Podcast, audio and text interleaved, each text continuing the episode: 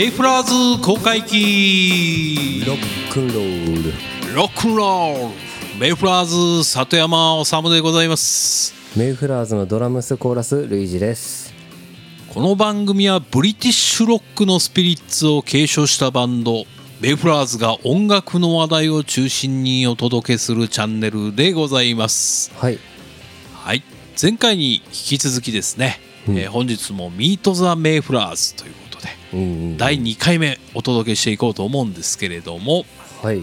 えーどんなコーナーかと申しますとですね、えーメイフラーズもですね丸結成17年目を迎えまして初めましてのね皆さんもたくさんいらっしゃるのかなと、ねもう時代もね移り変わってきてますんでね。そうですね。はい。ということでですねバンドのことをまずは大きく知っていただく3つをですねお伝えしていこうと思いますということで前回1つ目、えーをお届けしまして1つ目はですね海外に通用する楽曲を作るために、えーメイフラーズは結成されたんですよというお話をねしたと思うんですけれどもはい。本日は2つ目ということで、うんうん。えーいきたいと思います。はい。え2つ目なんですけども、えー海外ツアーをたくさんやっているバンドですということなんですね。はい。はい、えーもうすでにご存知の方もいらっしゃるかも分かりませんけれども、うん。えーメイフラーズですね、え6度のイギリスツアーと、えーロサンゼルスツアーを今までやっておりましてね、はい。えーロンドンリバプールマンチェスターロサンゼルスとね主要都市でねたくさん今まで、えーライブをやってきてるんですよ。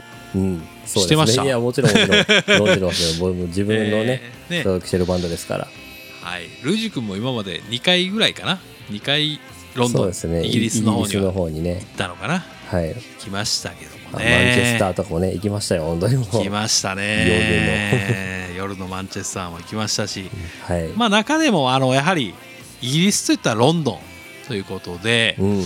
もうロンドンでも本当たくさん今までライブやってきてるんですけどもね、はい。はい、ロンドンはやっぱり歴史あるクラブっていうのがたくさんありまして、そうっすね。まあ、やっぱりイギリスって街並みもそんなに、ね、今時代が変わっても古い建物がねうん。尊重されるということで、やっぱり僕らが崇拝しているような60年代のバンドなんかが当時演奏していたようなライブハウスっていうのがいまだにね現存してたりとかして。そういうところもねたくさんライブやりましたよね。そうですね。もうね大好きなバンドとかがこここでやってたんだよって向こうの人言ってくれたら大興奮でしたね本当に。そうですね。やっぱり、えー有名なところで言ったらやっぱりハーフムーンとかいうね、うん。ライブハウスなんか。ですとやっぱりなんだろうなもういっぱいありすぎて困るんですけどストーンズとかはい。お店の中にはエルビス・コステロだとかなんだろうなスモールフェイセスもあったかな、スティーブ・マリオットだったかな。もあったし。フーもかな。あフーもあったのかな。うん。ね、そんな感じで60年代をね代表するバンドが数々出演しているような、えー老舗のねクラブにも出演したりとかすることがね、できましたね。そして次はあのホープアンカーというねライブハウスにも出演しました。これまたあのパブロック結構パンク系の流れから来るような感じのイギリスの70年代とかで結構流行りました。パブロックの文化がそのまま残ってるようなライブハウスでね。もう僕の崇拝する XTC なんかも、ねライブやってたっていうね もう地下の本当すごい狭いとこなんですけどもね。雰囲気があったり音が良かったりねするようなライブハウスでね。はいそういうとこでもかなりぶちかましたライブやりましたね。ね。ななんかちょっとちらっとツイッターとかに映像がねありましたかね。20, 20秒ぐらいのやつ残ってたりしますけど、ね、まありましたねあれあ今見てものライブはすごかったですよね。すごかったですね。ね出演バンドとねちょっと喧嘩喧嘩っぽいことになってね。なりましたねちょっと、うん、でおめえら負けねえぞみたいな感じで、ね、なんか火つきましたねあのそうなんですよね。リアルな喧嘩じゃないんですけど出演順をめぐっての喧嘩みたいな感じだったんですよね。もうもう絶対舐められてるなーって思って、そうそうそう。なめ 舐められてたんですよ僕らね。そうでしたよ。だけど演奏で黙らせたみたいなね。ね。最後あの完全にあのメイフラーズウィーンしましたんであの大和魂をですね 完全に見せつけるようなライブになったとかいうこともあってね。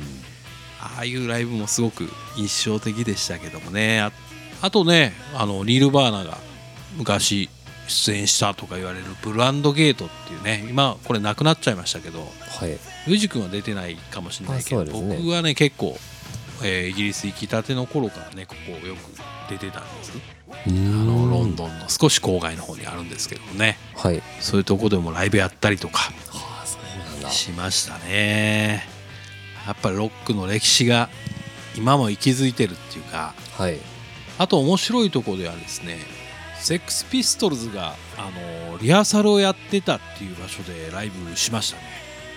ロンドンにデンマークストリートというね、楽器屋さんのストリートがあるんですけどもそこのですね一角にありまして、えーそのピストルズがリハーサルしてた上の階がですねあのローリング・ストーンズのファーストアルバムがねレコーディングされてたっていうね場所なんですね。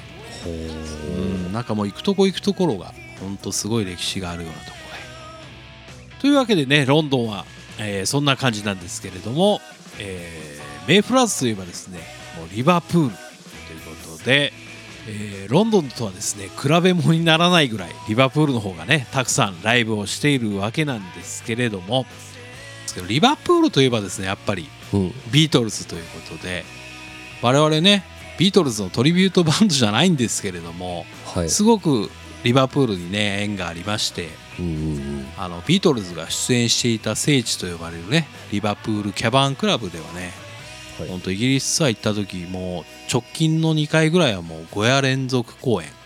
5日間連続ですね。うん。ライブやらせてもらったりとかして、まあ、数えたんですけど20回ぐらいライブやってるんですね。ここではね。リバプールキャバンクラブ。ビートルズがもうデビューする前にね290回ぐらいライブししたようなとこなんですけども、はい。ね、地下の穴蔵にあるんですけどね。うんそこでも本当たくさんライブやりましたしリバプールの中だけでも相当な数ライブやってますね今までね。ううん。んあとね去年一昨年、えー3年ぐらい前か行った時はあれですよね。印象的だったのがあの3年前は。リバプールといえばあのサッカーチームが有名じゃないですか。ああはいはいはい。ね。FC ね。ね、ああの FC があのワールド僕あんまサッカー詳しくないんですけど、うん。あのワールドチャンピオンみたいになる決勝があったじゃないですかね。はい。その優勝が決まってお祝いをしようみたいなうんライブがね、あのフェスみたいなんがあのリバプールの街のど真ん中でねめちゃめちゃでっかい、もうリバプールの一番でかい広場みたいなとこではい。優勝を祝うフェスがねあったんですけどもそこにもねあの光栄なことに出演させていただくことがありまして、うん。残念ながらねその前日にリバプールが負けちゃったんでねあんまりこう盛り上がらねそんなにあの盛り上がらなかったんですけどそれでも結構すごい人がねいるような、ね、リバプールをね縮小するような、あのえーなんリバプール FC をね盛り上げるようなこうイベントに出させていただいたりとかねそういうこともありましたしね。そうですね。あれね野外でね野外なんかそのライブの関係者入れるところにすんごいいかついねあのい なんかいかにもなんか映画とかに出てきそうなあの、ん。き屈強なガードマンが立ってるんですよねなんか。あ立ってましたね。めっちゃ面白いであれ。もう向こうはやっぱりあのセキュリティがうん。あのセキュリティが日本よりもすごいんですよね。うん。もうまあ僕も何度か出くわしましたけどやっぱりお酒飲んでるから喧嘩とか始まるんですよはいはいはい。ライブっていうかそのクラブとか会場でですね。うん。そしたらそのルイジ君言ったような今ガードマンが猛ダッシュでラグビーのアメフトの選手のごとくうん。突っ走ってきまして、い。僕が見た現場ですごかった。その2階で喧嘩してたんですけどはいはいはい。その2階の2人をですね そのいかついお兄さんが片手で2人を持ち上げてはいその2階から下の階段に突き落とすっていう現場を見たんですよ。そうすごかったですよ。もう死ぬ死ぬんちゃうかこいこの人みたいな感じでもうそんなところから投げられたらみたいな。はいはいはい2階の階上からこう階段下に叩きつけられるみたいな。ねね怖かったですけどもねう悪さできないですね。もうそんな人いたらもいうや悪さできないです。もう僕小心者なんで あの外からも飲み物を持ち込んでたんですよね、はい。ペットボトルかなんか。そしたらそのガードマンに睨みつけられてあのあもうすぐその場で捨てましたんで、ね、そうだったギロって睨まれてねこれお前これ捨てろよみたいなね。目目でこうそういう訴えかけられたんで。ポンともうね入り口前のゴミ箱に捨てましたけどねそうですね。というでことがあったりとかですね。ありましたけどね。ラチムチおじさんには気をつけろってことですよ そうですね。まあ、ということであのビートルズと関係するといえばあのあと僕らあのアビーロードスタジオでねうん。レコーディング、でしたね。うん、これちょっとライブするっていうこととまたそれますけどもねビートルズで有名なこれロンドンにあるアビーロードスタジオでもレコーディングをしたりとか。でまたこのビートルズの出演していたリバプールケバンクラブにねたくさん出ているっていうつながりもあってあのビートルズが来日した50周年の記念式典ではねはい。あの日本のイギリス英国大使館でねあの僕らライブをやらせていただいたりとかいうね、なんか晩餐会みたいな あの会場にお招きされてですねライブしたりとかっていう経験もねしているということでね、あのリアルハードデイズナイトを経験する日本で唯一無二のバンドだとね豪語してるんですけども。はい。あのこれはまあ間違いなく僕らだけしか日本ではねやってない、ね、実績というか事実なのかなと思ったりとかして、そうですね。えーおお伝えをしたいなとか思ったんですけどもね、はい。うん、どうですか？リルイジ君今までこれね2回僕は6回行ってますけどもなんか印象深かったこととかありました、そういやもう全てが印象深かったといえばもうそれまでなんですけど、うん。そうですね特に印象に残ってるのはなんだろう。まあ、ライブはもちろん楽しかったですけど、うん。もうははちゃめちゃでも楽しかったんですけど、あの毎回ライブする会場のトイレを僕いつも あのトイレ。気にしてしまうんですけど。はいはいダブリンキャッスルやったらもう地下の奥深くの奥深くの地下通路の奥のさらに奥のところのめっちゃ臭いところとかなんか ありましたね。いろんな印象的なトイレがたくさんあって。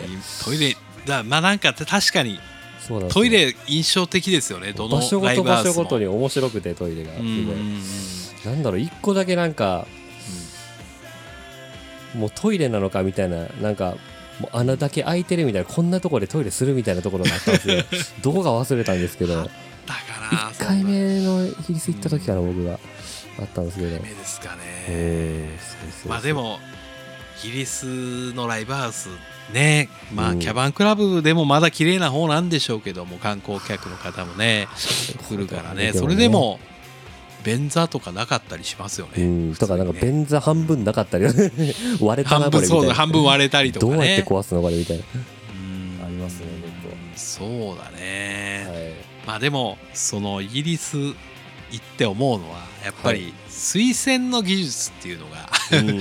やっぱり全然発達してないですよね、そうですね。うん、水道とかそのシャワーとかもねお風呂泊まったホテルなんかっていうのは、まあ、僕らが安宿泊まってるのもあると思うんですけどはいはいシャワーの出が非常に悪いですよね。はいねえ。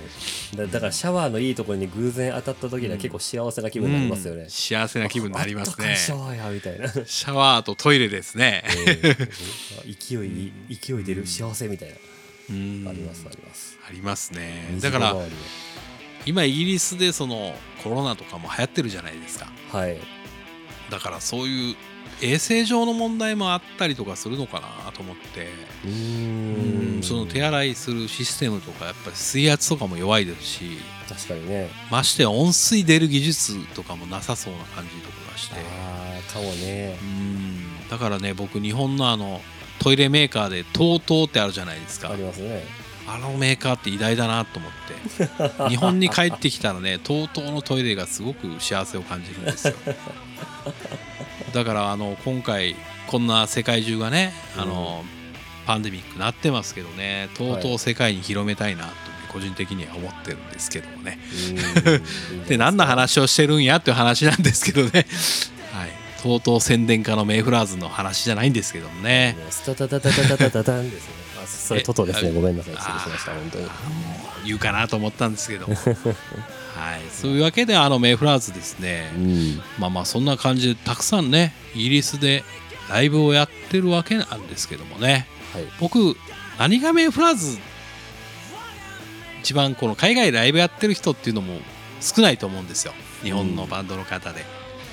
で何が一番すごいのかって自分でも振り返って思うとはい。これ全部自分たちでセルフブッキングしてるんですよね。そうですね実は、実はねそこなんですよね。うん。おそらくほら海外でライブやってるとかいう方たまにいらっしゃるじゃないですか。いま。すね。あのでもそういう方ってほとんどが見たら分かるんですよ。ままあ誰かにね。ね誰かそうやっぱりマネジメント側がそのやってくれるとかっていう感じで皆さんおそらくライブやられてるんですけどもね。僕らはもう自力であの音源を送ったりとかね。そういう形で、えーまだインターネットがはそこまで発達してない時代ぐらいからね。あの、はい。2006年ぐらいからうん。あの行ってますんで、あのやっぱりそういう楽しさっていうのはすごくありますよね。その苦労もしてますけどはい。あの自分たちはやっぱりブッキングしていくっていう面白さって結構あるじゃないですか、うん。ね。ライブが一本決まるのもやっぱりすごく嬉しいですし地元のねアーティストの方との交流の中ではい。生まれてくるライブがあったりとか、うん。さっき言ったあのセックスピストルズのライブハウスっていうのは現地で知り合ったミュージシャンの方がねはい。お前らあのロンドンも寄ってくんだったらあのうちのクラブでライブしなよっていうことでそのデンマークストリートの中にあるクラブに呼んでくれて一回行ったんですよ。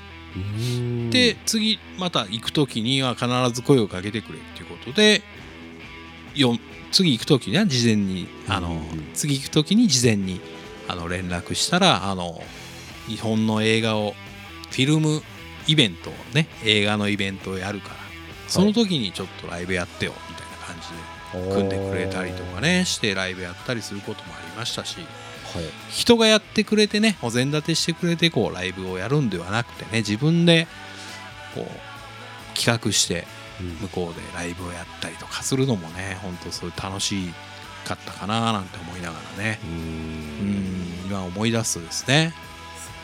ありますけども。まあ全てが、ね、じ全部自分たちの力ではないんですけども、まあ、イギリスの中にはねフェスティバルに出させていただいたりとかいうこともありましたしね。まあまあリバプール毎回そうですしね。あの、うん。フェスティバル出てますしね、はい。うん。そうですね。